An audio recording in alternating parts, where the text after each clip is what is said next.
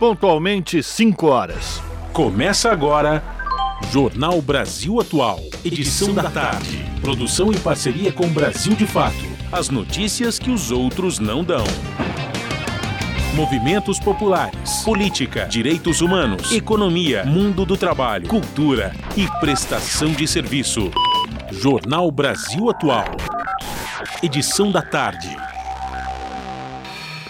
Olá, hoje é quarta-feira, dia 26 de outubro. Eu sou Rafael Garcia, junto com Cosmo Silva, apresentando mais uma edição do jornal Brasil Atual.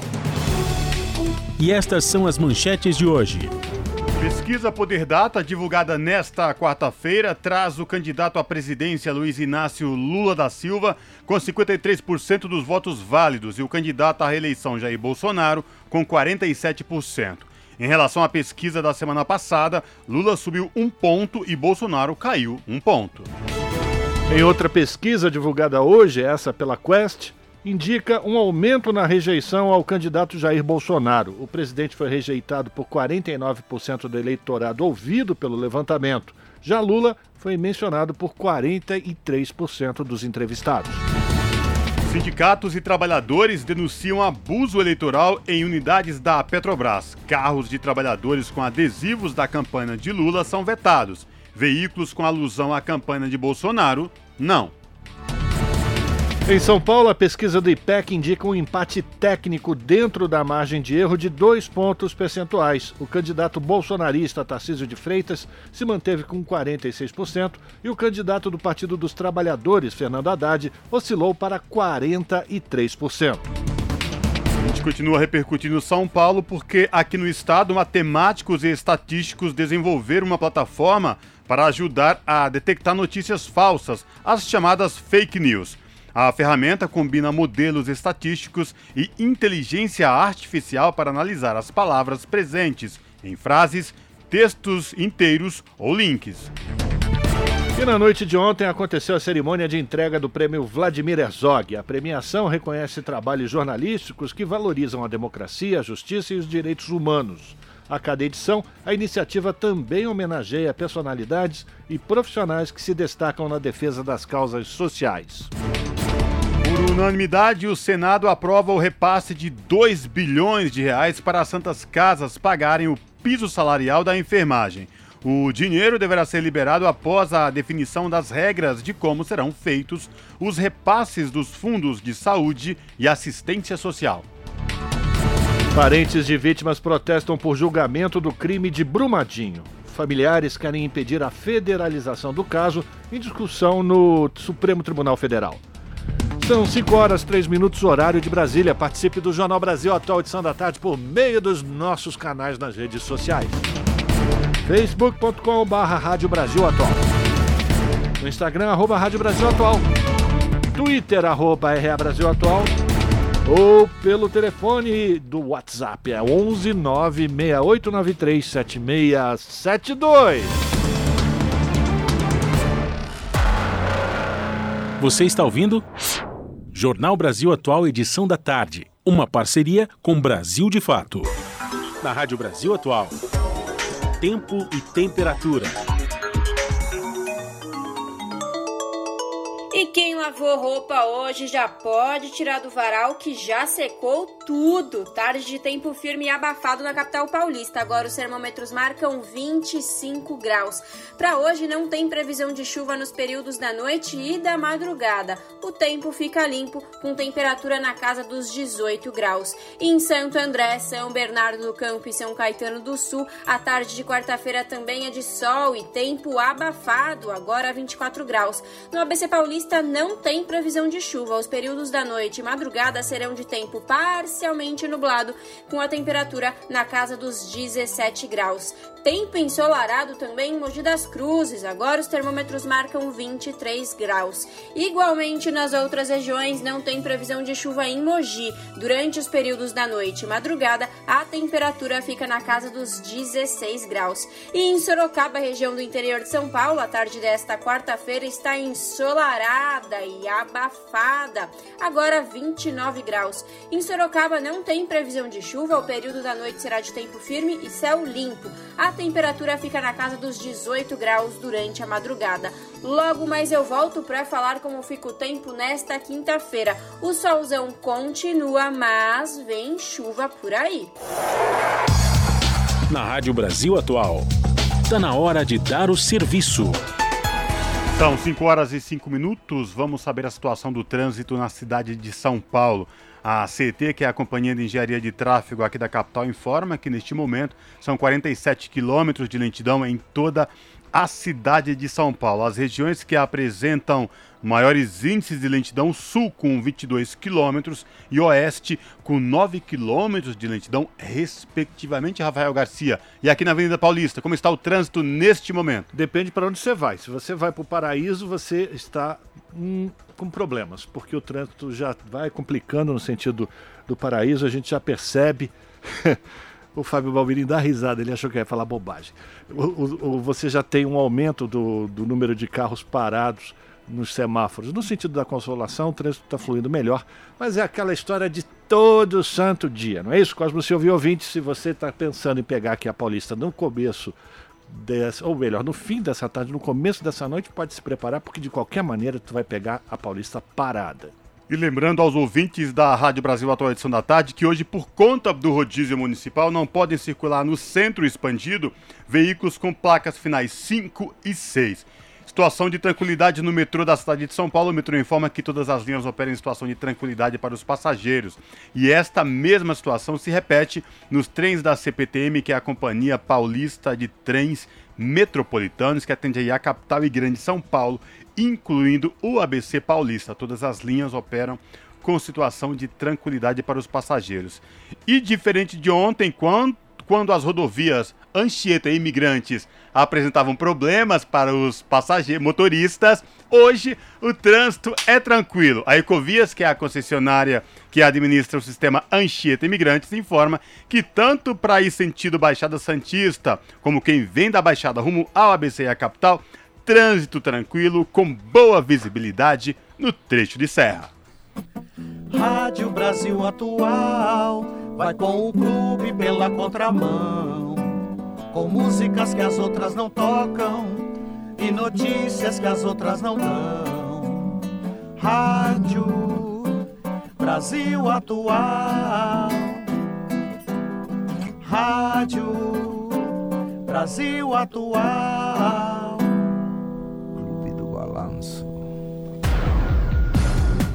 Jornal Brasil Atual. Edição da tarde. 5 horas, 8 minutos. Pesquisa Poder Data divulgada nesta quarta-feira traz o candidato à presidência Luiz Inácio Lula da Silva com 53% dos votos válidos e o candidato à reeleição Jair Bolsonaro com 47%. Em relação à pesquisa da semana passada, Lula subiu um ponto e Bolsonaro caiu um ponto o que leva a diferença entre eles de 4 para 6 pontos percentuais. Essas movimentações ocorrem próximas da margem de erro de 1,5 ponto, para mais ou para menos, e não chegam a alterar o quadro de estabilidade na disputa desse segundo turno. Há uma semana, Lula tinha 52% e Bolsonaro 48%. A pesquisa começou a ser feita na manhã de domingo e terminou no início da noite de ontem. O levantamento captou quase de maneira completa o efeito das ações do ex-deputado Roberto Jefferson, que recebeu policiais federais a tiros e com granadas na manhã de domingo, e horas depois ele se entregou à polícia junto com o padre Calmão. A pesquisa foi realizada por meio de ligações para telefones celulares e fixos. Foram 5 mil entrevistas em 342 municípios, nas 27 unidades da federação, e o intervalo de confiança é de 95%. 5 horas e 9 minutos, a gente continua repercutindo a corrida presidencial para as eleições agora, do próximo dia 30, segundo turno das eleições, porque outra pesquisa divulgada hoje pela Quest indicou um aumento na rejeição ao candidato Jair Bolsonaro do PL. O presidente foi rejeitado por 49% do eleitorado ouvido pelo levantamento. Já Luiz Inácio Lula da Silva, do PT, foi mencionado por 43% dos entrevistados.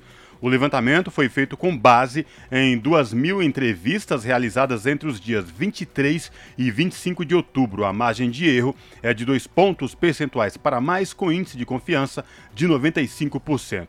Dados anteriores do primeiro turno mostram que o presidente chegou a ser rejeitado por 55% do eleitorado, enquanto o petista era reprovado por 44%. Se a eleição fosse hoje, a pesquisa Quest aponta que o ex-presidente Luiz Inácio Lula da Silva venceria com 53% das intenções de votos válidos, enquanto Bolsonaro registrou 47%. E o primeiro-ministro da Espanha, Pedro Sánchez, declarou apoio ao ex-presidente Lula na disputa pela presidência da República. O petista publicou um vídeo em seu perfil no Twitter com um espanhol falando sobre o apoio. Na gravação, Sánchez afirma que a voz do Brasil é, abre aspas, imprescindível diante dos grandes desafios globais. Para ele, a vitória de Lula seria uma vitória dos progressistas do mundo inteiro. Em agradecimento, Lula disse que o mundo precisa de um Brasil soberano, com diálogo com o mundo, que gere empregos e não negue a ciência. São 5 horas e 10 minutos. Sindicato e trabalhadores denunciam abuso eleitoral em unidades da Petrobras. Carros de trabalhadores com adesivos da campanha de Lula são vetados.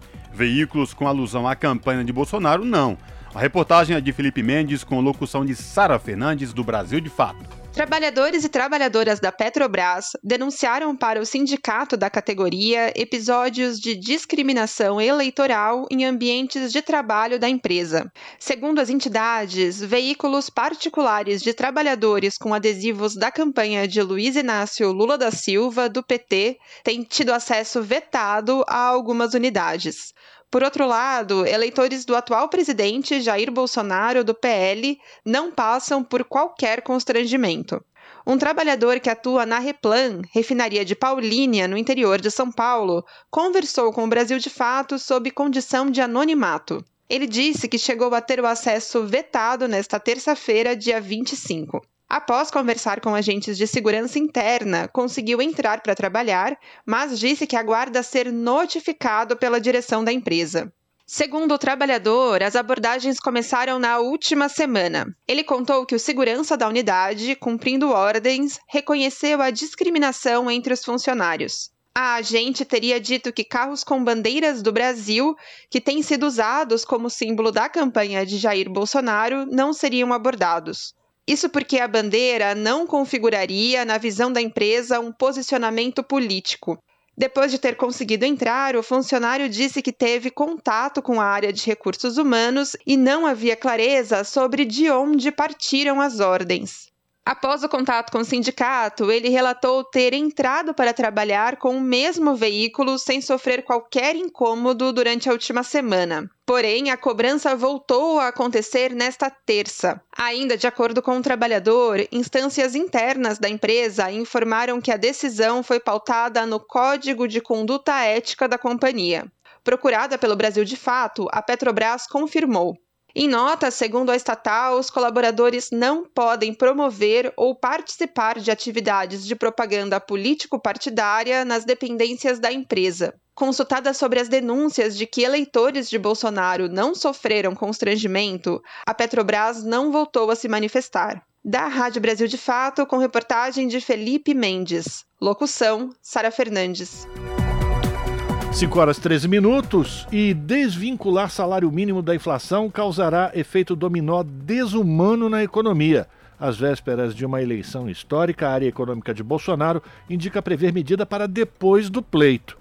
A reportagem é da Nara Lacerda com a locução do Douglas Matos. O ministro da Economia, Paulo Guedes, tentou, mas não conseguiu apagar o fogo criado pela revelação de que a equipe econômica de Jair Bolsonaro estuda desindexar reajustes no salário mínimo da inflação do ano anterior.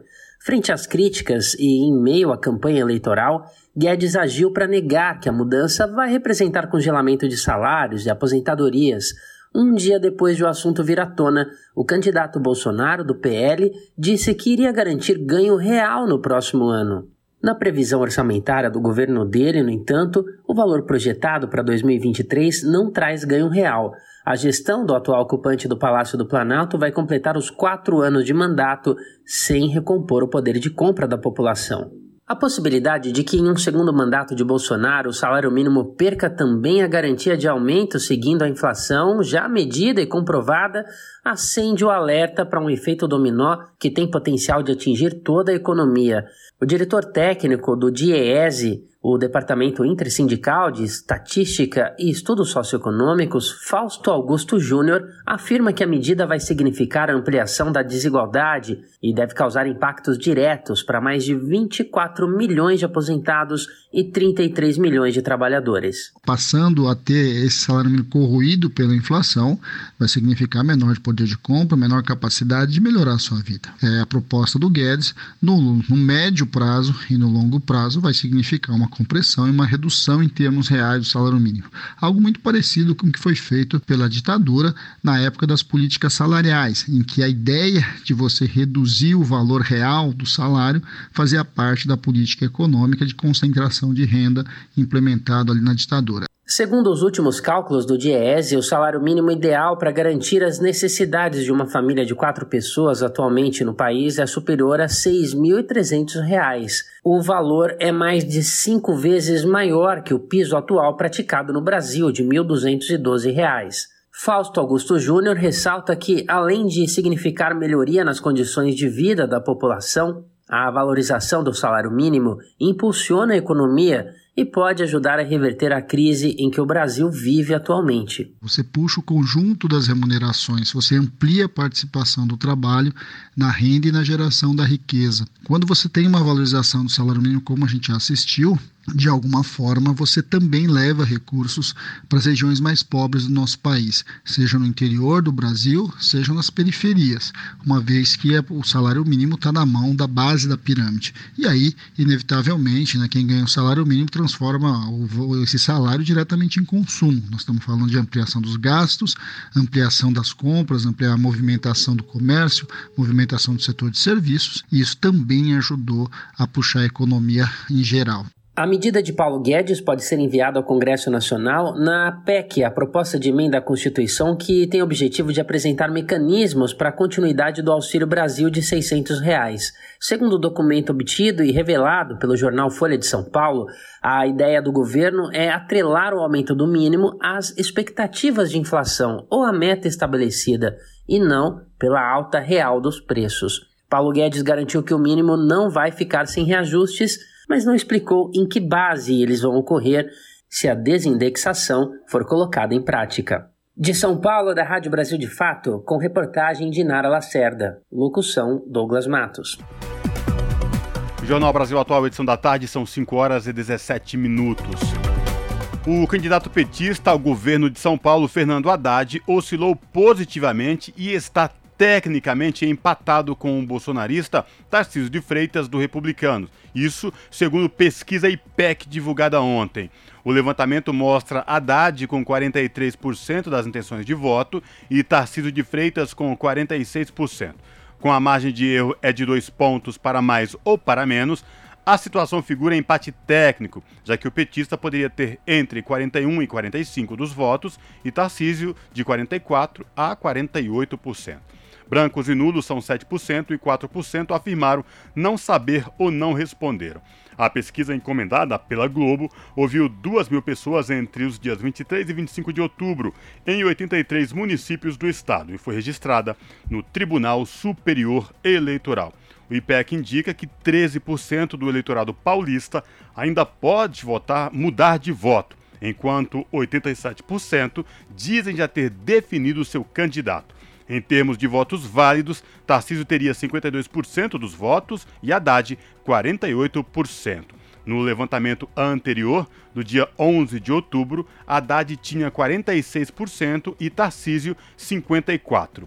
Essa é a primeira pesquisa IPEC após o tiroteio ocorrido em Paraisópolis, que suspendeu a agenda de Tarcísio na região. No primeiro turno, o bolsonarista obteve 42% das intenções de votos e Haddad 35%.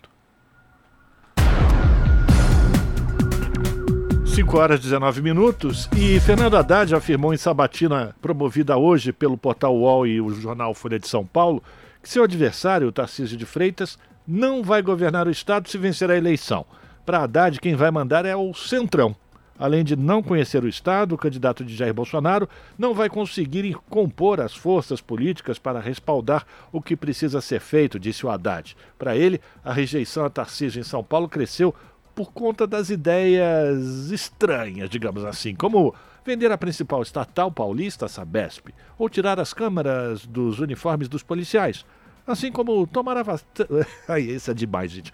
Assim como tomar, tornar a vacinação de criança facultativa e também de funcionários públicos que têm interação com os cidadãos. O, o, o Haddad falou o seguinte: imagina um professor que vai encontrar com crianças e tudo mais, ele não precisa estar vacinado ele pode passar doença para suas crianças na sala de aula. Sobre por que Tarcísio é, surpreendeu os meios políticos indo ao segundo turno na liderança, quando as pesquisas indicavam que ele, Haddad, estava na frente, o ex-prefeito disse que, em sua opinião, houve uma migração de votos do governador Rodrigo Garcia para o Tarcísio na última semana. E o nosso contato agora no Jornal da Rádio Brasil Atual é com a Clara Assunção. A Clara, que é repórter do portal da Rede Brasil Atual, redebrasilatual.com.br. Olá, Clara, tudo bem? Prazer falar contigo. Seja bem-vinda. Olá, Cosmo. Prazer é meu. Boa tarde para você e para nosso ouvinte, o nosso ouvinte que nos acompanha.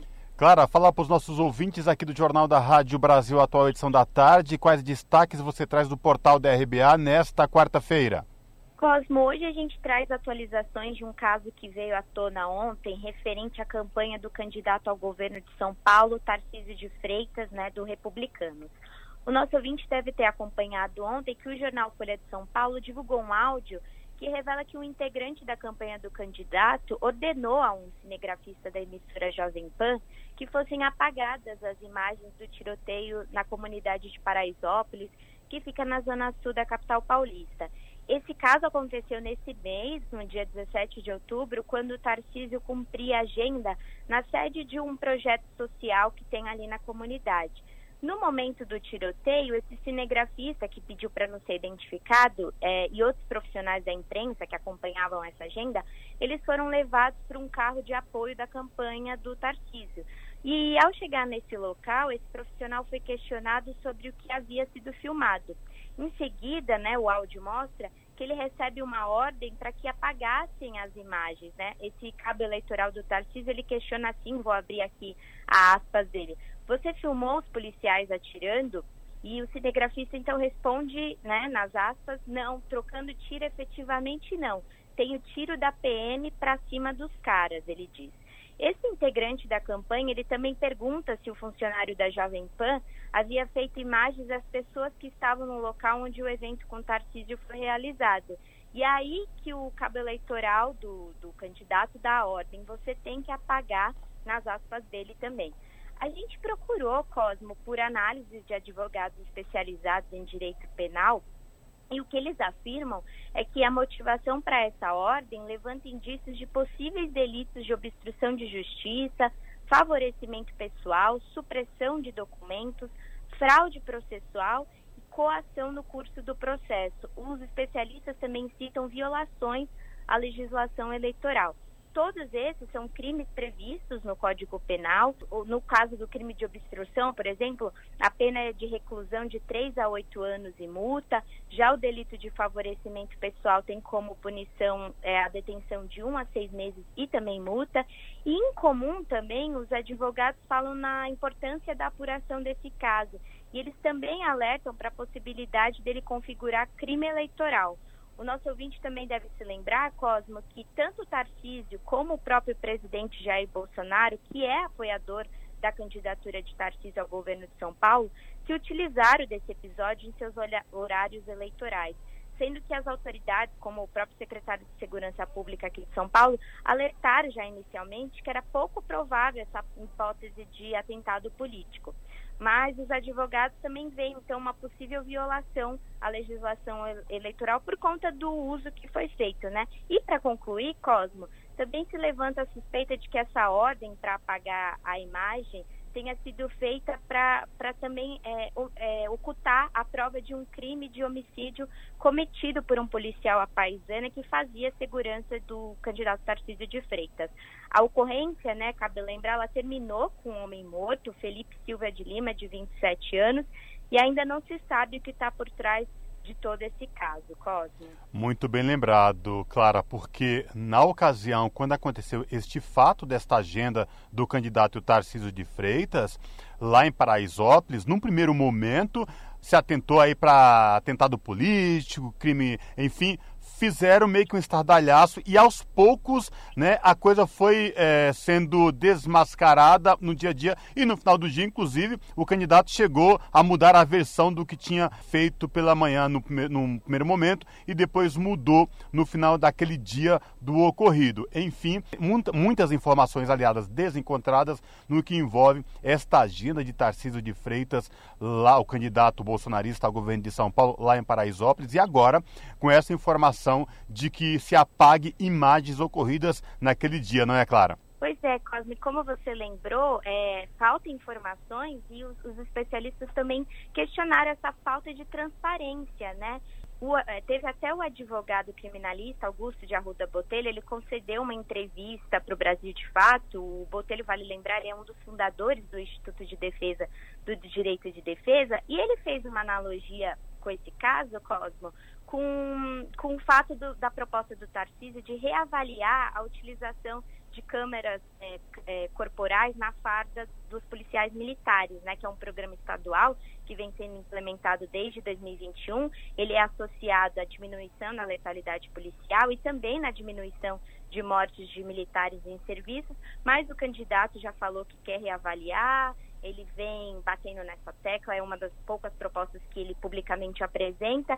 E aí o que, que o advogado Augusto de Arruda Botelho ele fala que é, tanto a, a ideia de a, a ordem para apagar né, o vídeo do que aconteceu ali no dia do tiroteio, quanto também essa, essa proposta de tirar as câmeras, elas mostram que, que o candidato ele pode não priorizar a transparência na segurança pública, que é o que deveria nortear qualquer ator político. E a gente também, ontem, Cosme, a gente teve acesso a um ofício que foi apresentado pelo advogado Ariel de Castro Alves, presidente do grupo Tortura eh, Nunca Mais, que ele procurou a, é, a ouvidoria da Polícia de São Paulo pedindo a instauração de um procedimento de apuração e acompanhamento dos fatos, porque o Ariel ele levanta que há indícios, fortes indícios, né, na, nas, nas palavras dele, de que houve uma execução e não confronto ou qualquer tipo de resistência seguida de morte que é, inicialmente a polícia levantou.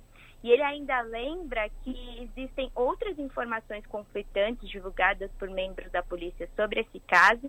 E no dia de que aconteceu esse, esse tiroteio, os policiais eles estavam usando as câmeras no fardamento mas até agora essas imagens não foram é, divulgadas, não houve nenhuma comprovação do que de fato aconteceu ali. E além disso, também ontem a Federação Nacional dos jornalistas também divulgou uma nota apontando que a ordem da equipe de Tarcísio para apagar essas imagens, elas funcionam, ah, vou abrir também as aspas aqui da, da entidade, como uma claramente como uma tentativa de censura e um atentado à liberdade de imprensa e que não há base legal para a ação dos membros da campanha do candidato. Por sua vez, o Tarcísio é, ele vem negando os fatos ele eh, chegou a acusar a imprensa de fazer sensacionalismo e querer dar uma causada após a revelação do áudio, e ele justifica que talvez o integrante da campanha tenha pedido é, para apagar essas imagens para cuidar da para preservar a identidade dos seguranças da campanha que segundo ele seria muito ruim revelar a identidade das pessoas que acabam de se envolver com, com os criminosos então esse caso continua e caiu como uma bomba também na campanha do Tarcísio, nessa reta final das eleições aqui no estado de São Paulo, Cosme. É verdade. Bom, vamos aguardar os desdobramentos, mas o fato é que este áudio vem causando muita repercussão e muito há de se esclarecer ainda nesta, neste ato envolvendo a agenda de campanha do candidato bolsonarista Tarcísio de Freitas ao governo do estado de São Paulo, lá lá em Paraisópolis. Clara, obrigado por falar com os nossos ouvintes aqui no Jornal da Rádio Brasil Atual. Espero falar contigo em uma próxima oportunidade, viu? Abraço. Abraço, Cosmo. Eu que agradeço o espaço. Boa tarde. Falamos aqui com a Clara Assunção no Jornal Brasil Atual. 5 horas 29 minutos.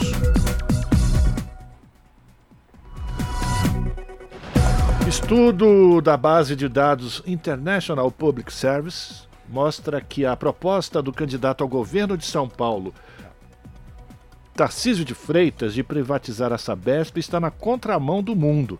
De acordo com o um levantamento, Divulgado nesta quarta-feira pelo jornal Folha de São Paulo, as reestatizações que mais aconteceram nos últimos anos pelo Globo foram no setor de serviços integrados de água, como tratamento de esgoto e fornecimento de água potável. Serviços esses que hoje são fornecidos a pouco mais de 28 milhões de pessoas em 375 municípios aqui de São Paulo pela Sabesp.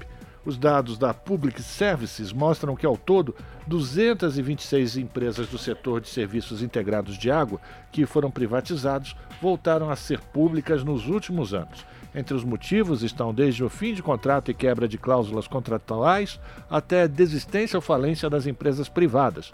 Por sua vez, as empresas de energia elétrica foram o segundo setor mais restatizado, com 167 companhias. Mas apesar da tendência mundial, o ex-ministro do governo de Bolsonaro vem afirmando em entrevistas sua pretensão em privatizar a Sabesp. Jornal Brasil Atual, edição da tarde, são 5 horas e 31 minutos. Falando em governo Bolsonaro, pois bem, o governo Bolsonaro entrega ilha em Pernambuco para a mineradora do maior infrator ambiental do Brasil. Com aval de Tarcísio de Freitas, terminal de minérios em área de manguezal será erguido por grupo de Daniel Dantas em Suape. A reportagem é de Nara Lacerda com locução de Douglas Matos. Ilha de Cocaia, um paradisíaco pedaço de terra e mangue que sobrevive dentro de uma das principais zonas portuárias do Nordeste. Por enquanto, uma das últimas ações da gestão de Tarcísio de Freitas à frente do Ministério da Infraestrutura foi autorizar a construção de uma ferrovia de 717 quilômetros, ligando o Curral Novo, no Piauí, ao porto de Suape, no sul de Pernambuco.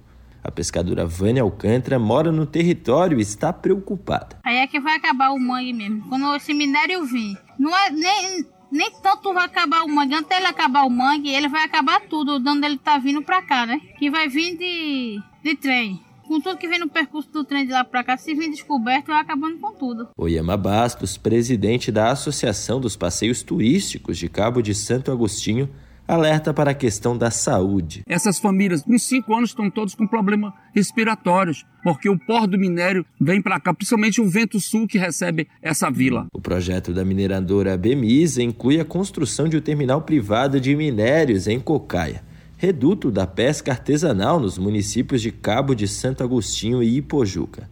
Mais de 5 mil pescadores artesanais, sobretudo mulheres, podem perder a fonte de sustento e renda. Vânia começou a pescar com a mãe e as duas irmãs aos oito anos. Embora em menor quantidade, ela ainda pega de tudo um pouco: marisco, aratu, sururu, ostra e siri. Ela lembra que antes a região já sofreu os impactos com o porto de Suá. Vai acabar com o resto do mangue que a gente tem. Aí o pescador vê de quê? Quando botar esse minério aí, o mangue não vai prestar mais para nada. Porque é assim que fizeram o porto, de, é, aí a saída terra no mangue, a maioria dos mangues morreu. Os mangues que não atolava, agora tudo atola. É muito difícil ser pescador, porque os pescadores são de baixo e os de cima não dá valor aos pescadores. Já Edinaldo ensinou o filho a pescar aos 10 anos e lamenta que o jovem já abandonou o ofício precocemente. Que a destruição dos manguezais ela afetou 95% da pesca artesanal entre o município de Cabo e de Ipojuca e que tem cada dia mais a tendência de perder essa produção, porque não há investimento para estoque pesqueiro. A mineradora Bemisa pertence ao grupo Opportunity, fundado pelo banqueiro bilionário Daniel Dantas. Além de minerador, Dantas é pecuarista e especulador de propriedades rurais. Somadas as multas que as empresas de Dantas receberam do Ibama entre 1995 e 2019, totalizam mais de 323 milhões de reais. Os números fazem dele o maior infrator ambiental do país no período. Prevista para ser iniciada em 2025, a obra do terminal de minérios integra o projeto de conclusão da ferrovia transnordestina, cujas obras foram iniciadas em 2006 e nunca concluídas. A ferrovia, bem vista pelo governo de Pernambuco, tem a promessa de baratear o custo logístico no Nordeste. O contrato de arrendamento da ilha de Cocaia já foi assinado por Paulo Câmara, governador de Pernambuco. A promessa é gerar 3 mil novos empregos. A pescadora Eline Souza questiona as condições de empregabilidade. Vai ter emprego, mas dois meses, três meses, depois não vai querer mais. Quem vai botar um pescador para trabalhar numa indústria? Não vai. Só vai para construir, entendeu? Para fazer vai ter muito emprego.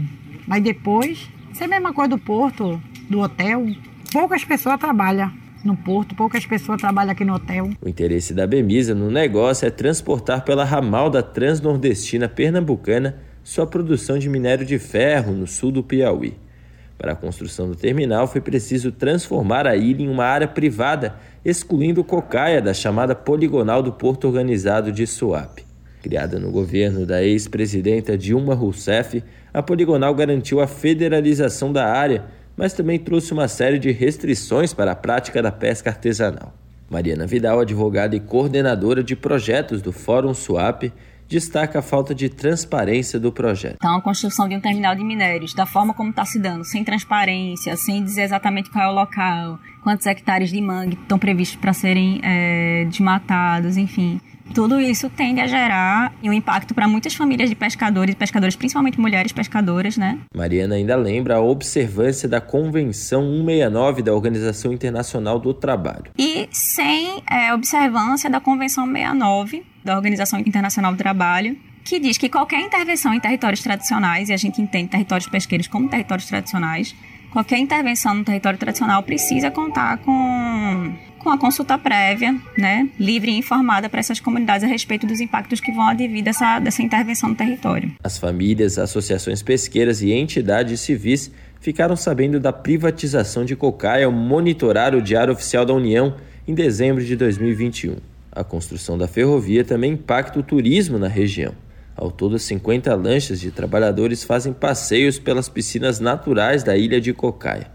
Mariana defende a manutenção do ecossistema como proposta efetiva de geração de empregos. O que gera emprego de fato, o que gera renda de fato, é manter esses ecossistemas de pé, manter gente na terra, podendo produzir alimento, podendo pescar no mangue. E isso de fato é sustentável, né? De São Paulo, da Rádio Brasil de Fato, Pedro Estropaçolas. Você está ouvindo? Jornal Brasil Atual, edição da tarde. Uma parceria com Brasil de Fato. São 5 horas e 37 minutos e a gente vai falar sobre as vítimas de assédio na Caixa Econômica Federal, que consideraram a fala de Jair Bolsonaro estarrecedora. Que fala foi essa? A gente vai conhecer agora com Caroline Oliveira do Brasil de Fato.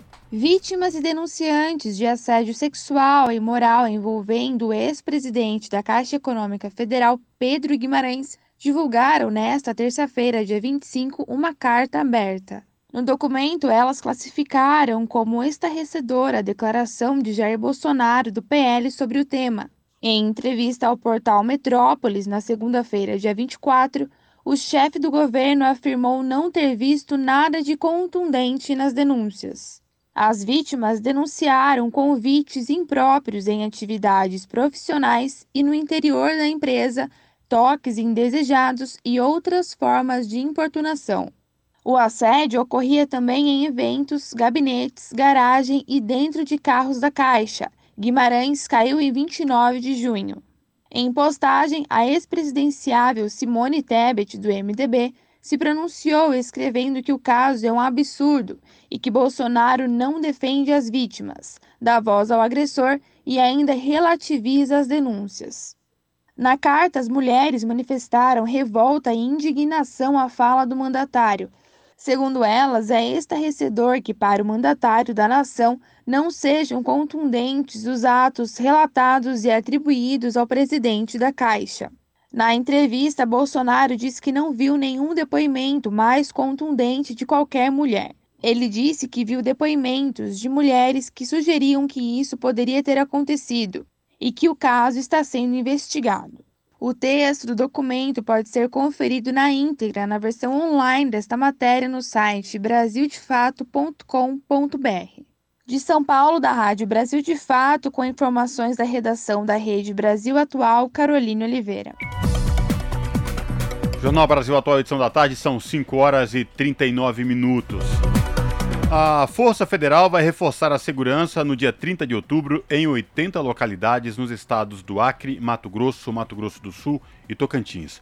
A autorização do envio foi decidida por unanimidade pelo plenário do Tribunal Superior Eleitoral em sessão administrativa desta terça-feira. O Acre vai receber o reforço em 20 localidades, o Mato Grosso do Sul em 11, o Mato Grosso em 39 e o Tocantins em 10 municípios. Até o momento, também já foram aceitos pelo relator, ministro Alexandre de Moraes, pedidos para outras 429 localidades do Amazonas, Maranhão, Pará, Piauí e Rio de Janeiro. Esses requerimentos ainda precisam ser confirmados pelo plenário da Corte. Em São Paulo, matemáticos e estatísticos desenvolveram uma plataforma para ajudar a detectar notícias falsas, as fake news. A ferramenta combina, combina modelos estatísticos e inteligência artificial para analisar as palavras presentes em frases, textos inteiros ou links. Quem vai trazer as informações é a Eliane Gonçalves. A ferramenta combina modelos estatísticos e inteligência artificial para analisar as palavras presentes em frases, textos inteiros ou links.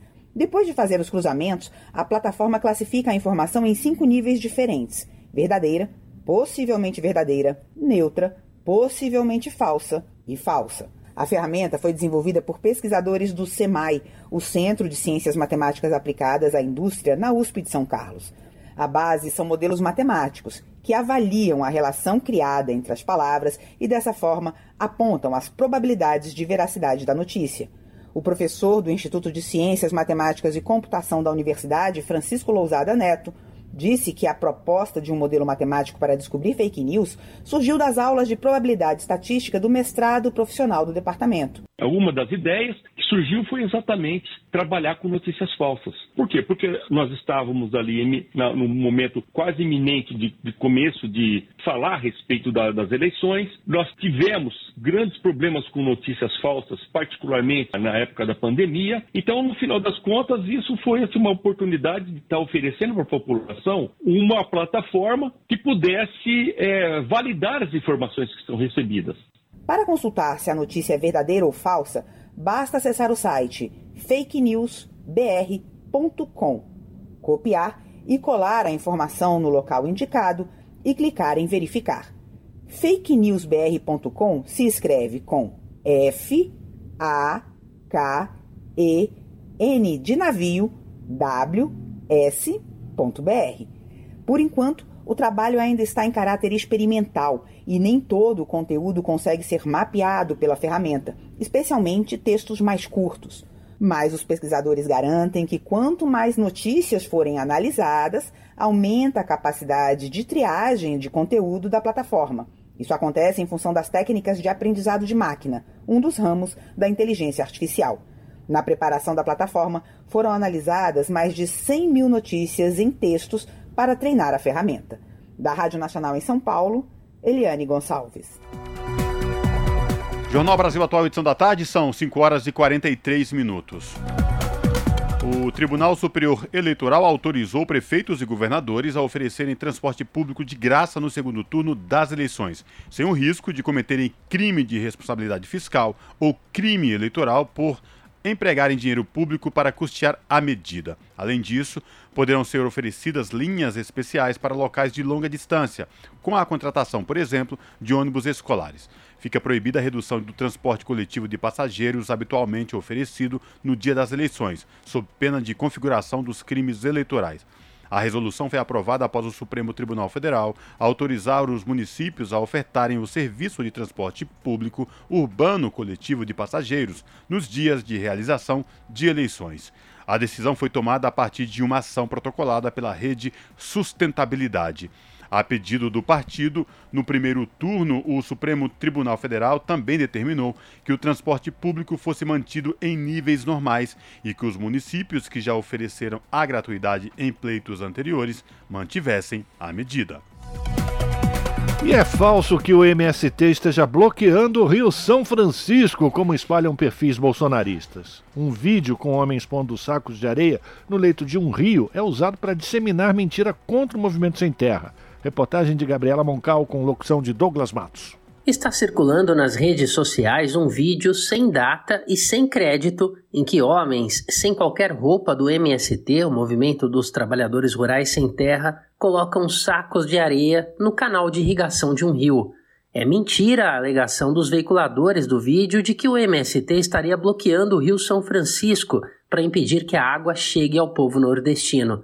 Em nota, o movimento avalia que informações falsas sobre o MST estão numa crescente nesses dias que antecedem o segundo turno da eleição presidencial. Publicações espalhando conteúdo, chamando o movimento de terrorista ou de braço armado do PT têm como praxe fake news, tom alarmista e falta de citação de fontes confiáveis. O último registro de um protesto do MST no Rio São Francisco data de quase uma década atrás e foi feito justamente para lutar por acesso à água para a população nordestina. Em abril de 2013, integrantes do movimento ocuparam de forma temporária um canal de irrigação construído pelo governo do Ceará para dar suporte à transposição do Rio São Francisco. Como mostra uma reportagem da época publicada na Folha de São Paulo, o funcionamento do canal não foi interrompido na ocasião. O ato tinha o objetivo de cobrar ações para atenuar os efeitos da pior seca em 50 anos que o Nordeste vivia naquele período.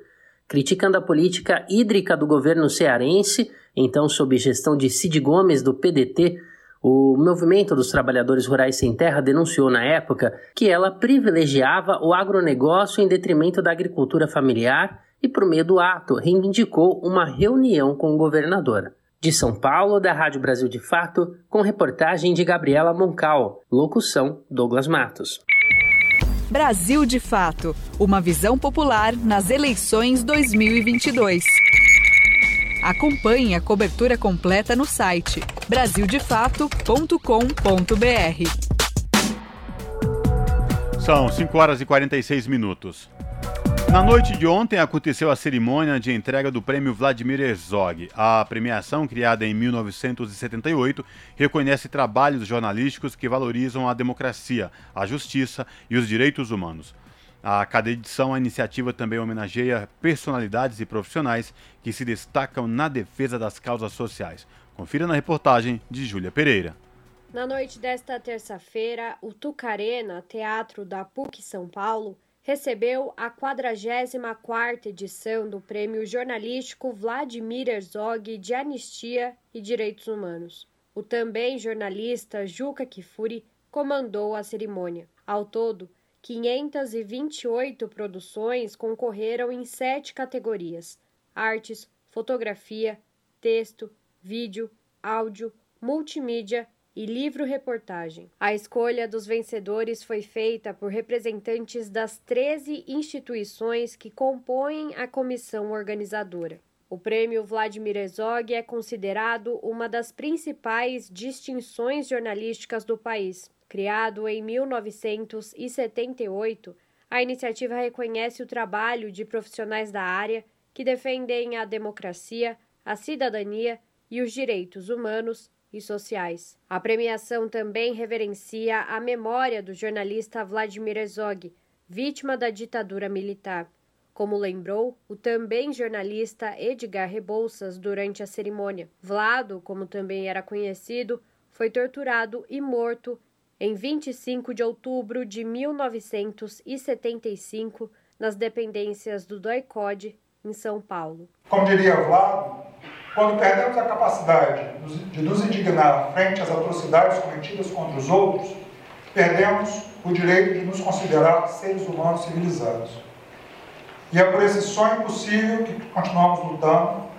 Estamos aqui juntos para dizer a uma só voz: fora ditadura, nunca mais Salve a democracia! Além de reverenciar a memória do próprio Vlado, desde 2009 o prêmio Vladimir Herzog presta homenagem a personalidades e profissionais que se destacam na defesa da democracia, da justiça social e dos direitos humanos. Nesta edição, as jornalistas Kátia Brasil e Elaíse Farias receberam o troféu símbolo da premiação pela criação do Amazônia Real, portal de notícias independente e investigativo que dá visibilidade às questões da região amazônica. Quero agradecer a equipe valorosa e corajosa da Amazônia Real, editores, repórteres, fotógrafos, do feminino e masculino, que somos uma equipe bem equilibrada em gênero desenvolvedores, comunicadores, colunistas, parceiros, financiadores, amigos, simpatizantes do nosso trabalho. Sem o apoio de vocês, esse reconhecimento não seria possível. Saibam disso. Esta homenagem deveria ser um reconhecimento público e de comemoração, apenas isso. Mas infelizmente não é. Esta data nos força a lembrar que na Amazônia não é fácil viver. Na nossa região, as violações de direitos nunca cessaram. Na verdade, só se agravaram, sobretudo desde a ascensão de Bolsonaro ao poder. O médico Drauzio Varela também recebeu o troféu como reconhecimento pela popularização do conhecimento na área da saúde, sobretudo durante a pandemia de Covid-19, que vitimou quase 700 mil vidas brasileiras. Nós temos no Brasil essa coisa de de esquecer, de perdoar esses grandes crimes. Nós não tivemos nenhum acerto na ditadura, não punimos nenhum dos crimes. E nós estamos vivendo essa realidade aí até hoje. Eu espero que nós uh, tenhamos uma, uma história muito diferente que o Brasil tenha essa modificação. O repórter britânico Don Phillips também foi homenageado pela trajetória marcada em defesa do meio ambiente, da preservação da floresta e dos povos originários. O jornalista foi assassinado em junho deste ano, junto ao indigenista brasileiro Bruno Pereira, enquanto partiam da comunidade São Rafael em direção à Atalaia do Norte, no extremo oeste do Amazonas. A homenagem foi recebida pela viúva de Dom, Alessandra Sampaio. Então eu queria dedicar esse prêmio hoje a todos os jornalistas que continuam bravamente trabalhando nesse país tão difícil que a gente, nessa época tão complicada que a gente está vivendo, e dizendo que provavelmente o Dom vai estar junto com vocês, protegendo vocês também e acreditando no trabalho de todos vocês. A comissão organizadora do prêmio Vladimir Herzog também decidiu pela homenagem aos trabalhadores da EBC, a empresa Brasil de Comunicação que resiste na defesa da comunicação pública em meio às tentativas de interferência e ataques autoritários do governo federal contra os profissionais. Nesses quatro anos, a direção e as chefias da empresa Brasil de Comunicação reverberaram o negacionismo, omitiram as mortes pela Covid, impediram que usássemos a palavra ditadura ignoraram violações de direitos da população negra e vetaram Marielle Franco. Mentem para o nosso povo enquanto escoam recursos para a propaganda do governo federal. O jornalista, artista plástico e designer Elifas Andreato também foi homenageado durante a cerimônia. Falecido em março deste ano, o artista ficou conhecido por protestar contra a ditadura militar por meio da arte. Laura Andreato, filha de Elifas, recebeu a homenagem em nome do pai. O trabalho dele, além da denúncia, também sempre é, foi é, sonhar, sonhar um país melhor, sonhar um Brasil que, que a gente quer, né? Então, é isso, agradeço. Júlia Pereira, Rádio Brasil Atual e TVT. São 5 horas e 53 minutos e quase um milhão de pessoas correm risco de despejo imediato a partir do dia 31 de outubro. Cerca de dois terços dos ameaçados são negros. Em quatro meses, o número de famílias ameaçadas de ficar sem teto subiu 32%. Quem traz mais detalhes é Rodrigo Durão, na reportagem de Gabriela Moncal. Determinada pelo Supremo Tribunal Federal por conta da pandemia, a proibição das remoções forçadas no Brasil está com os dias contados. A vigência acaba na próxima segunda-feira, dia 31, um dia depois das eleições. Na prática, isso significa que mais de 188 mil famílias em todo o país podem ser colocadas à força na rua. Os números atualizados foram divulgados nesta terça-feira pela campanha Despejo Zero, uma articulação composta por 175 organizações e movimentos populares. O mapeamento calcula que quase 900 mil pessoas estão sob ameaça de remoção. Entre elas, cerca de 154 mil são crianças e mais de 150 mil idosas. Na última quinta-feira, a bancada do PSOL na Câmara dos Deputados, em parceria com a campanha Despejo Zero, protocolou no Supremo um pedido de prorrogação.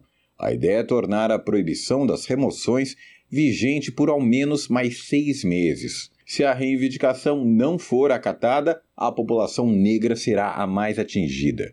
Das cerca de 900 mil pessoas que sofrem o risco de despejo a partir de 1 de novembro, cerca de 600 mil são negras. De São Paulo, da Rádio Brasil de Fato, com reportagem de Gabriela Moncal, Rodrigo Durão.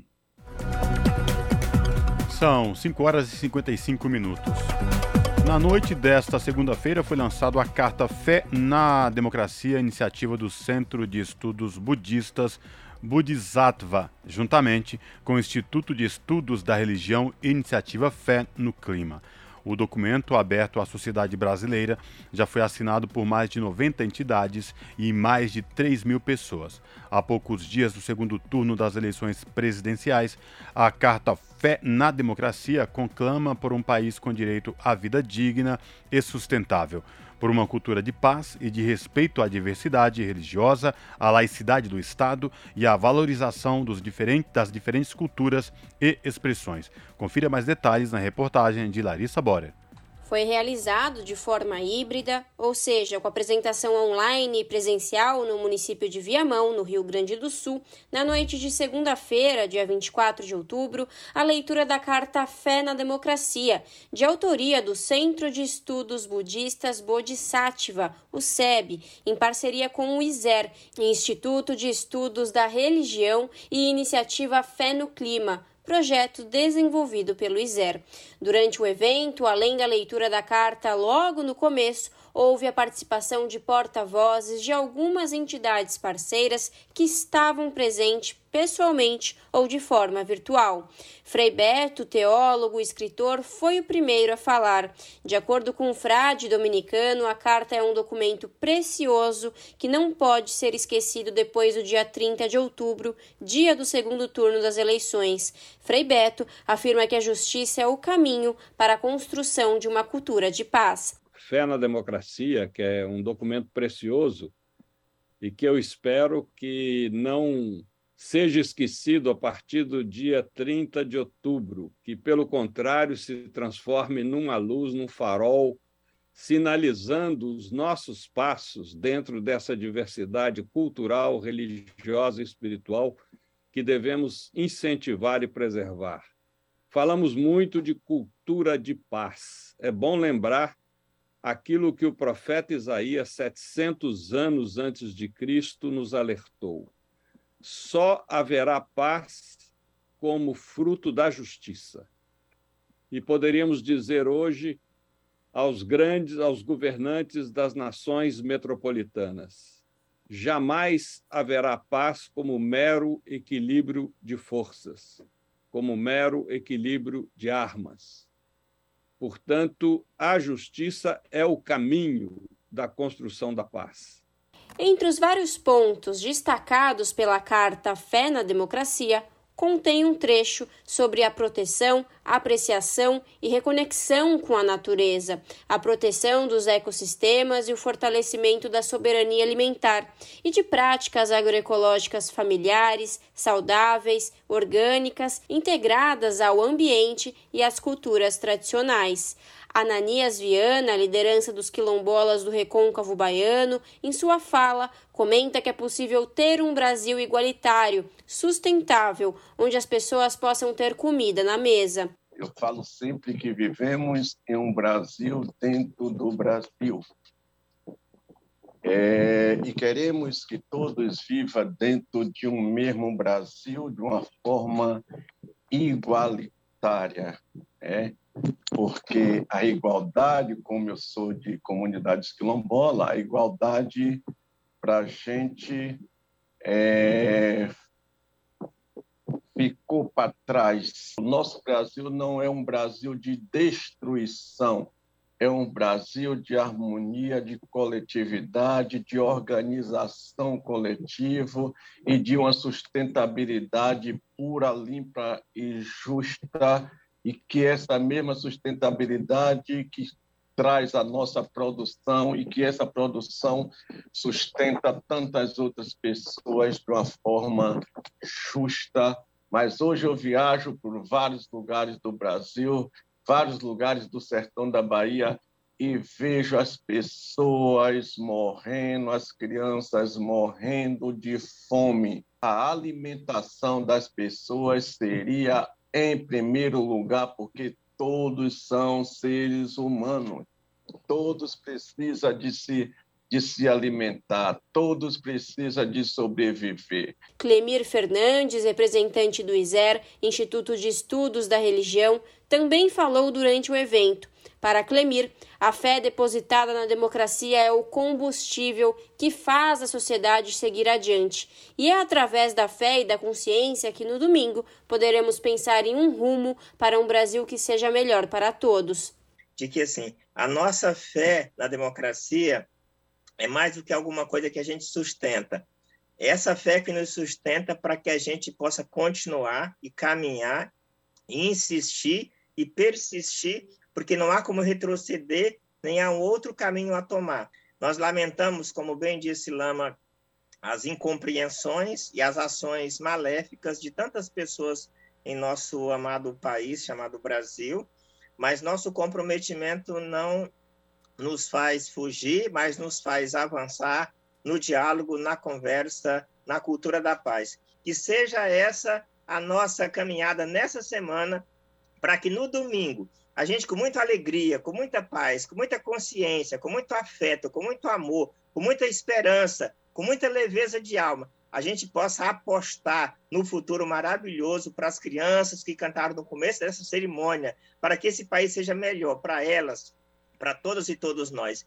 Para ter acesso na íntegra da Carta Fé na Democracia e assinar o documento, acesse o site Fé na Democracia, tudo junto e sem acento, .org.br. Larissa Borer, Rádio Brasil Atual e TVT. Rádio Brasil Atual.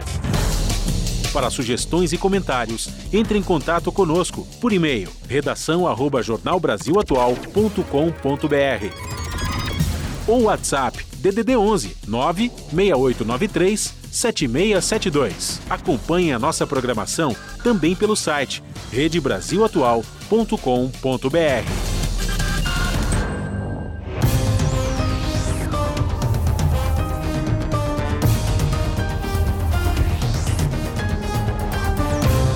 Agora são 6 horas 2 minutos, a gente vai fazer aquele contato esperto com a redação da TVT para a gente conhecer quais serão os destaques da edição desta quarta-feira do seu jornal. Como você sabe, começa pontualmente a partir das 7 da noite pelo canal 44.1 Digital, que tem o sinal aberto para a região metropolitana e também a cidade de São Paulo.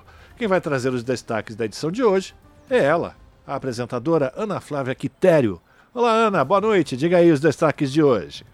Olá, Rafa e Cosmo, uma excelente noite a vocês e a todos os ouvintes da Rádio Brasil Atual. E vamos aos destaques de mais um dia, de mais uma edição aqui do seu jornal. Começando pela iniciativa de oferecer crédito consignado a quem recebe o Auxílio Brasil, não é benéfica, é sobre isso que falaremos. E é o que analisam economistas e órgãos de defesa do consumidor além de colocar em risco a vida financeira já muito prejudicada das famílias, a proposta do governo Bolsonaro é vista como eleitoreira. Para quem não entende como funciona, o empréstimo consignado é quando o banco desconta a parcela diretamente do salário, da aposentadoria ou, no caso do Auxílio Brasil, do benefício social, que é de 600 reais. Porém, o ano que vem, não se sabe se esse valor vai continuar sendo de 600 reais. Ou seja, é, a pessoa ela pegou um empréstimo porque ela estava né, precisando, está passando por um momento difícil, porém, dependendo do valor que for é, o auxílio no ano que vem, imagine o desconto, né? A pessoa tem aí 150 reais de desconto, por exemplo, e ela volta, vai receber os seus 250, 300 reais. Quanto vai restar? Quanto vai sobrar né, para essa pessoa sobreviver? Então é sobre isso que nós vamos falar aqui, na verdade. Esse crédito consignado é mais uma arapuca, né? Do que uma, algo benéfico aí para quem precisa. E outro assunto: movimentos populares do campo e da cidade realizaram atos hoje em todo o Brasil contra a ameaça de despejo de quase um milhão de pessoas. Um milhão de pessoas. A partir já de segunda-feira, quando termina o prazo né, da medida do Supremo Tribunal Federal, que suspendeu as ações de despejo, principalmente na época da pandemia, né, esse, esse, esse prazo ele se, se estendeu e terminaria agora, termina na segunda-feira, e é quando já há aí casos de que possa ocorrer aí é, despejos. E para finalizar, um estudo do INESC, o Instituto de Estudos Socioeconômicos, mapeou a origem do orçamento secreto e aponta que o dinheiro vem de fundos estratégicos para o combate às desigualdades, ou seja, ao invés de ajudar os mais pobres, o, o governo federal ele tira o dinheiro para alimentar o orçamento bilionário paralelo e sem transparência nenhuma, né, para negociar com parlamentares em benefícios próprios. Bom, essas e outras notícias completas vocês conferem pontualmente às sete da noite comigo no seu jornal. Um bom programa, Rafa Cosmo. Beijão grande para todo mundo e eu aguardo vocês. Até lá. Jornal Brasil Atual, edição da tarde. Uma parceria com Brasil de Fato. Você que sofre para pagar as contas e o mercado. Você que é aposentado. Você deveria estar com medo. Essa semana, o governo Bolsonaro anunciou o fim dos reajustes pela inflação do salário mínimo e das aposentadorias. Se já está difícil viver agora, com Bolsonaro vai piorar. O próximo alvo é acabar com o 13 terceiro e as férias. Não é à toa que maus patrões tentam forçar seus funcionários a votarem em Bolsonaro. Mas o voto é secreto. Bolsonaro nunca mais. Esperança, PT, PCB, Sol, Rede Solidariedade, Agir, Avante, De segunda a sexta, de seis e meia às sete da noite, meia hora de papo com Zé Trajano. Falando de música, de cinema, de literatura, de esporte e de política. Eu espero você. Papo com Zé Trajano, de segunda a sexta, ao vivo, meia hora. Um abraço. Coligação PLPP e Republicanos. É o capitão do povo que vai vencer de novo. No próximo dia 30, você vai decidir o futuro do nosso Brasil. Você é o responsável. Você é importante. Eu apelo. Vote, compareça, decida, escreva o futuro do seu Brasil e o futuro dos seus filhos. É o capitão do povo. No próximo dia 30, 22, Bolsonaro presidente. Tarcísio não conhece São Paulo. Fala bobagem, aí dá ré e volta atrás. Disse que ia vender a Sabesp. Ao nível. Foi lá e deu marcha ré. Falou de tirar as câmeras das fardas da PM. Deu ruim, engatou marcha ré. Veio com a ideia de implantar um modelo de segurança que nem do Rio e que todo mundo sabe que não deu certo. Outra marcha ré. Gente, dirigir São Paulo é pra frente. Tarcísio e Bolsonaro. Aqui não.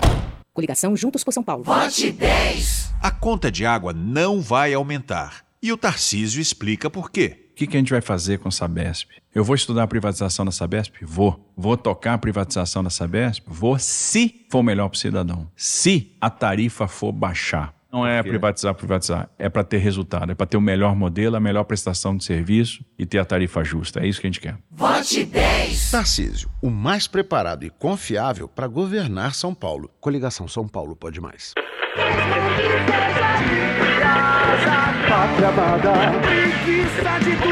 Não se perca no mundo do rock. Bússola, o novo programa da Rádio Brasil Atual. Informação, novidades, dicas e um panorama semanal do rock brasileiro. O programa que faltava nas suas noites de sábado, produzido e apresentado por quem entende do assunto: Clemente Nascimento, Paul Martins e Marcel Costa. Não se perca no mundo do rock. Bússola, todo sábado das 8 às 10 da noite, aqui na Rádio Brasil Atual.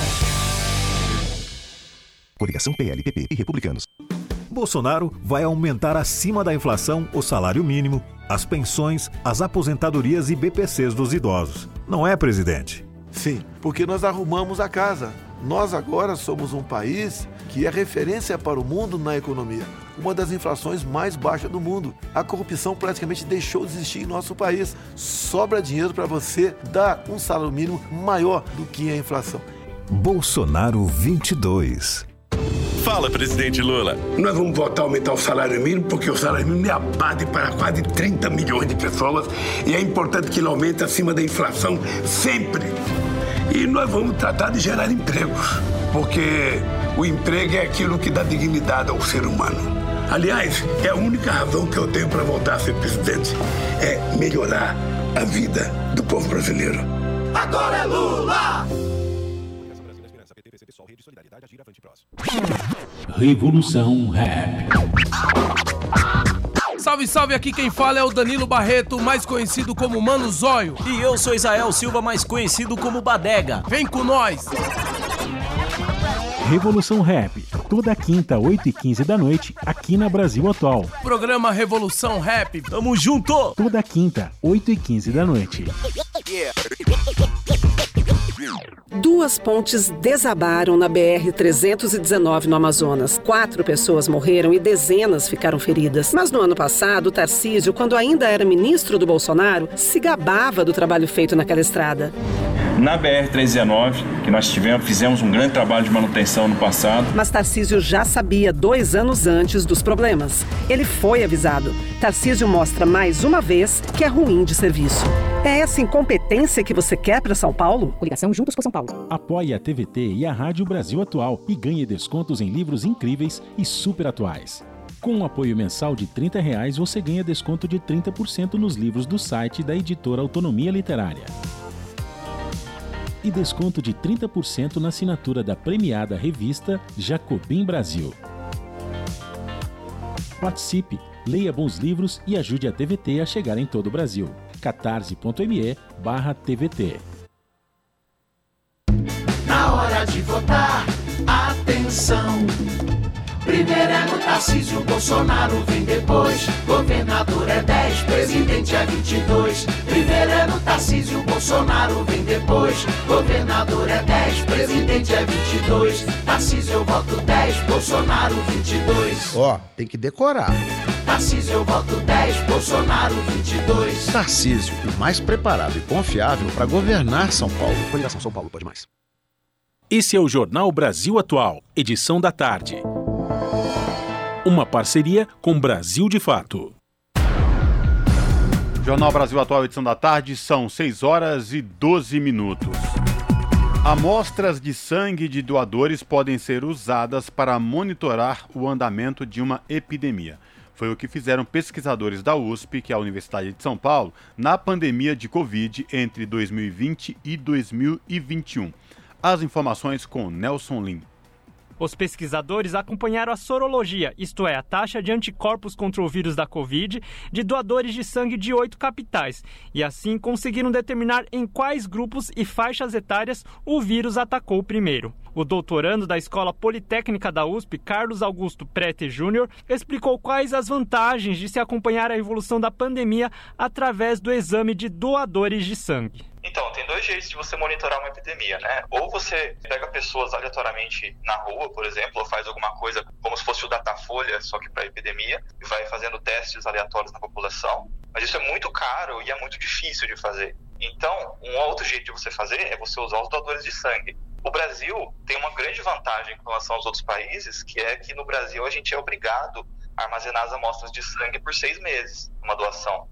Então a gente consegue monitorar a epidemia retroativamente. Então a gente consegue testar a, as amostras antes mesmo da, da epidemia começar. A pesquisa realizada aponta que a cepa original do coronavírus e posteriormente a gama infectou primeiramente homens entre 18 e 44 anos em todas as cidades monitoradas. Em Manaus, cidade onde chegou a faltar oxigênio para o tratamento por causa da segunda onda dessa variante, foi possível verificar através desse monitoramento que a gama estava reinfectando pacientes que já tinham tido Covid, sendo mais transmissível e causando mais mortes. Carlos Augusto destaca que por isso, medidas como o isolamento social deveriam ter sido mais intensificadas no fim de 2020 para evitar a disseminação do vírus na cidade e depois pelo país. A gente mostrou, uma das coisas que a gente mostrou nesse artigo foi que em Manaus as pessoas aumentaram a mobilidade, ou seja, né, é, saíram mais de casa muito mais do que nas outras cidades. A, a,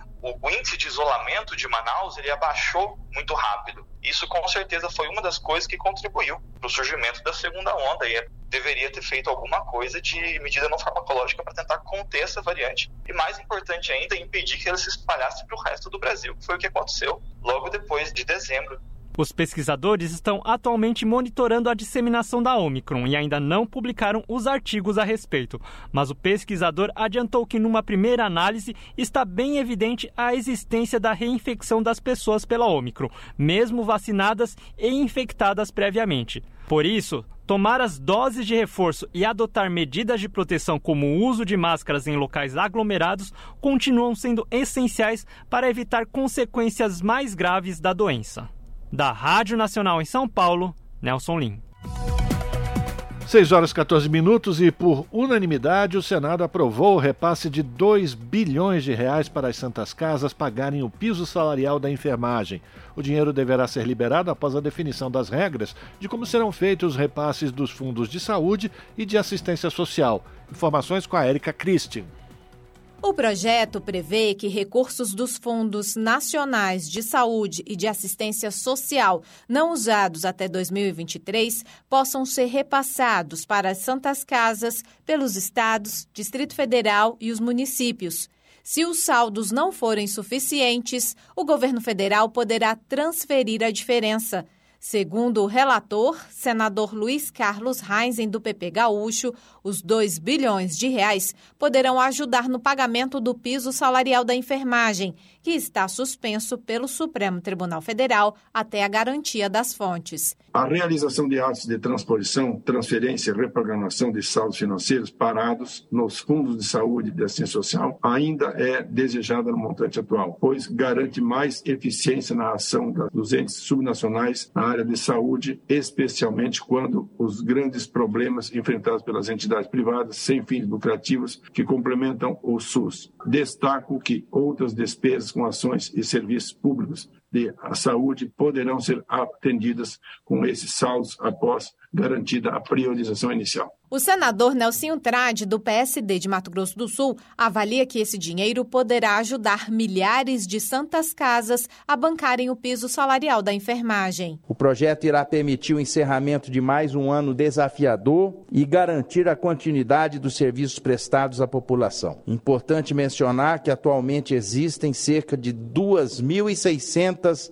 entidades hospitalares sem fins lucrativos por todo o nosso país. Dentre elas, 1.824 unidades atendem o SUS, o que acaba sendo um verdadeiro alívio para a demanda do Sistema Único de Saúde. Pelo projeto, caberá ao Poder Executivo definir as regras do pagamento das Santas Casas, que deverá ser feito em 30 dias após a regulamentação da lei e seguindo regras de transparência nos repasses. A proposta estabelece ainda que as entidades com débitos tributários e de contribuições poderão receber os recursos e prestar contas dos gastos feitos. Aprovado sem mudanças pelo Senado, o projeto segue para a sanção presidencial. Da Rádio Senado, Érica Christian. São 6 horas e 17 minutos. Levantamento do Observa Infância, que conta com pesquisadores da Fiocruz, mostra que em 2021 o número hospitalizações de bebês menores de um ano por desnutrição foi o maior dos últimos 13 anos. Segundo o observatório, esse índice vem crescendo desde 2016. No ano passado, o Sistema Único de Saúde registrou quase 3 mil hospitalizações nesta faixa etária. Foram, em média, oito internações por dia por desnutrição, sequelas da desnutrição e deficiências nutricionais em bebês menores de um ano. Dados deste ano coletados até 30 de agosto indicam que 2022 pode ser ainda pior. A rede pública de saúde registrou 2.115 internações de bebês abaixo de um ano por desnutrição, ou seja, taxa média de 8,7%, hospitalizações diárias, que significa um aumento de 7% em comparação com 2021.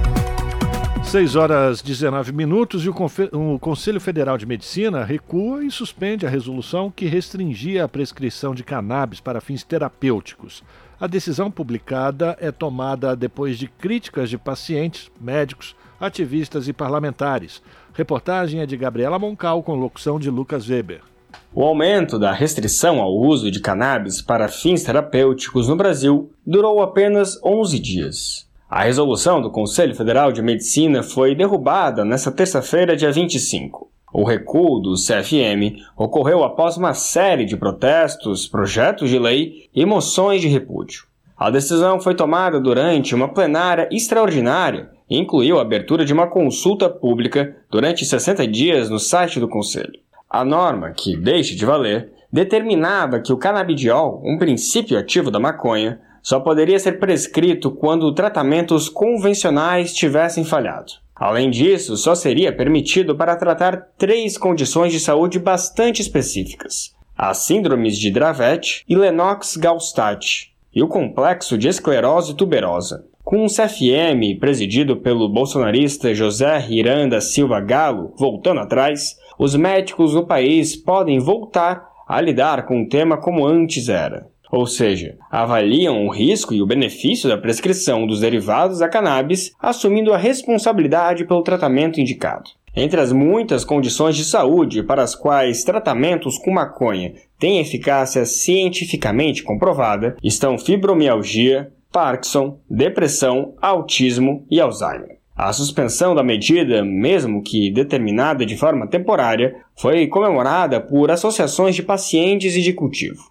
Em nota, a Associação Brasileira de Apoio Cannabis Esperança lembrou que, segundo estudos científicos, só há dois efeitos colaterais conhecidos: sono e aumento de apetite. O deputado petista Paulo Teixeira, autor de um dos projetos apresentados na Câmara, propondo a suspensão da norma do CFM, também se manifestou. No Twitter, ele disse que a derrubada das novas restrições do Conselho Federal de Medicina é uma vitória da luta do povo.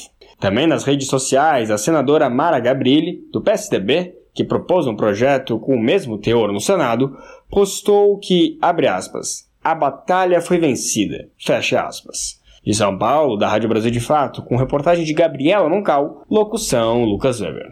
Esse é o Jornal Brasil Atual, edição da tarde. Uma parceria com Brasil de Fato. São 6 horas e 21 minutos. Crime de Brumadinho. Parentes de vítimas protestam por julgamento. Familiares querem impedir a federalização do caso em discussão no Supremo Tribunal Federal. As informações com Desirê Miranda. Parentes de vítimas do rompimento da barragem B1 da mina Córrego do Feijão, em Brumadinho, cobram da Justiça que mantenha o julgamento criminal contra 16 pessoas denunciadas pela tragédia na comarca da região metropolitana de Belo Horizonte. Em junho, o ministro Edson Fachin, do Supremo Tribunal Federal, decidiu monocraticamente que o processo que julga os crimes de homicídio aconteceria em Brumadinho, negando o recurso de federalização do caso impetrado pela defesa do ex-presidente da Vale, Fábio Schwartzman. A alegação é que o rompimento teria danificado o patrimônio da União. Agora, esse parecer está sendo votado pela segunda turma do Supremo.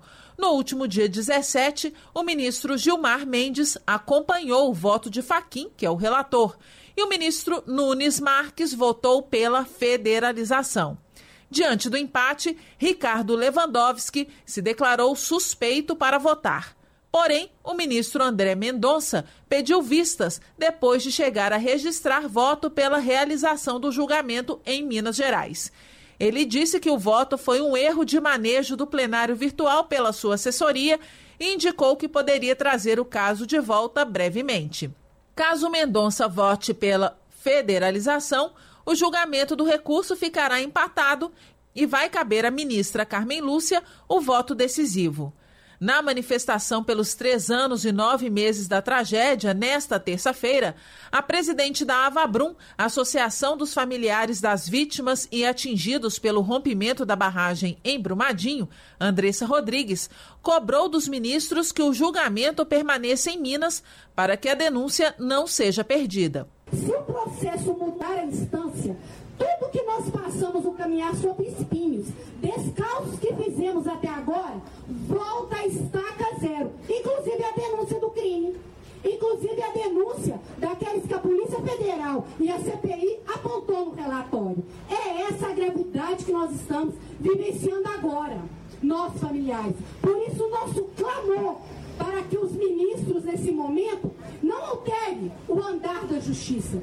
Caso o processo seja federalizado, vai caber ao Ministério Público Federal fazer uma nova denúncia, que pode ser semelhante à do Ministério Público de Minas, que foi remetida à Justiça Estadual em fevereiro de 2020, retirar ou incluir novos elementos, ou o órgão pode até mesmo concluir que não há crime.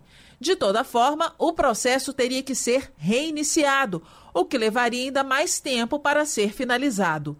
Andressa também lembrou que o julgamento deve acontecer onde as mortes ocorreram. Em memória às 272 joias, que esse processo não saia da instância mineira, não saia de Minas Gerais, não saia da cidade de Brumadinho. O sangue derramado foi aqui, a morte está aqui, a certidão de óbito foi aqui. Então é aqui que o processo deve ser julgado, cumprindo todo o rito da lei. As famílias dos mortos contabilizam como vítimas, além das 270 pessoas soterradas, dois bebês que estavam sendo gestados pelas mães que perderam a vida no rompimento. Quatro pessoas ainda estão desaparecidas debaixo da lama. De acordo com a denúncia do MP estadual, 16 pessoas, entre ex-diretores e funcionários da Vale e da Tuvsud, foram responsáveis por homicídio doloso 270 vezes. As empresas foram denunciadas por crimes ambientais. A investigação concluiu que as empresas fizeram um conluio para elaborar e aprovar um atestado de segurança para a barragem com informações falsas. Para a promotoria, tanto a Vale quanto a Tuvisud sabiam que a B1 corria o risco de rompimento e nada fizeram para impedir. Reportagem Desirê Miranda. Jornal Brasil Atual. Edição da tarde. 6 horas 26 minutos e mais de 5 mil pessoas morreram em rotas migratórias na Europa desde 2021. Quem vai trazer mais detalhes direto de Nova York é a repórter Ana Paula Loureiro. A Organização Internacional para as Migrações registrou pelo menos 5.684 mortes em rotas de migração na Europa desde o início de 2021. O número vem crescendo na rota do Mediterrâneo Central, onde houve 2.836 mortes e desaparecimentos neste período. O aumento foi de cerca de 25% em comparação a 2019 e 2020. A autora do novo relatório da OIM sobre dados do projeto de migrantes desaparecidos na Europa disse que foram registradas mais de 29 mil mortes durante viagens de migração para a Europa desde 2014. Julia Black, afirma que caminhos seguros para a migração são desesperadamente necessários. Na rota África Ocidental Atlântica para as Ilhas Canárias Espanholas, 1.532 mortes foram documentadas no período do relatório, um número superior a qualquer período de dois anos desde que a OIM começou a documentar mortes em 2014. Nas duas rotas marítimas mencionadas, as mais longas e perigosas, os dados de 2022 podem estar incompletos devido aos naufrágios invisíveis muito frequentes casos em que barcos inteiros são perdidos no mar, sem qualquer busca e salvamento em andamento. Desde 2021, houve um aumento no número de mortos em muitas outras rotas europeias em comparação com anos anteriores. Da ONU News em Nova York, Ana Paula Loureiro. Na Rádio Brasil Atual, tempo e temperatura.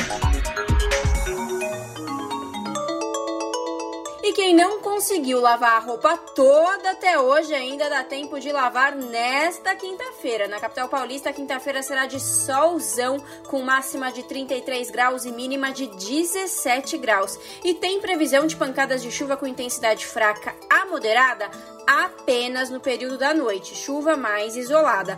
Mesma condição para as regiões de Santo André, São Bernardo do Campo e São Caetano do Sul. A quinta-feira será de sol e tempo firme, com previsão de pancadas de chuva com intensidade fraca a moderada no período da noite. A temperatura máxima será de 32 graus e a mínima de 16 graus. em Mogi das Cruzes, a quinta-feira também será de solzão e temperatura mais alta, tem previsão de chuva com intensidade fraca só no período da noite, com máxima de 32 graus e mínima de 15 graus. Tudo igual na região de Sorocaba, interior de São Paulo. A quinta-feira será ensolarada com temperatura bem alta e possibilidade de chuva fraca só no período da noite, com máxima de 34 graus e mínima de 17 graus. Larissa Borer, Rádio Brasil Atual. E a gente termina aqui mais uma edição do Jornal Brasil Atual, que teve trabalhos técnicos de Fábio Albene. Na produção, a Juliana Almeida, na apresentação Cosmo Silva e Rafael Garcia. Você fica agora com o papo com o Zé Trajano, depois pela TVT tem o seu jornal. E a gente promete voltar amanhã, a partir das 5 da tarde, com mais uma edição do Jornal Brasil Atual. A todas e todos, um bom final de quarta-feira, continue se cuidando e até lá!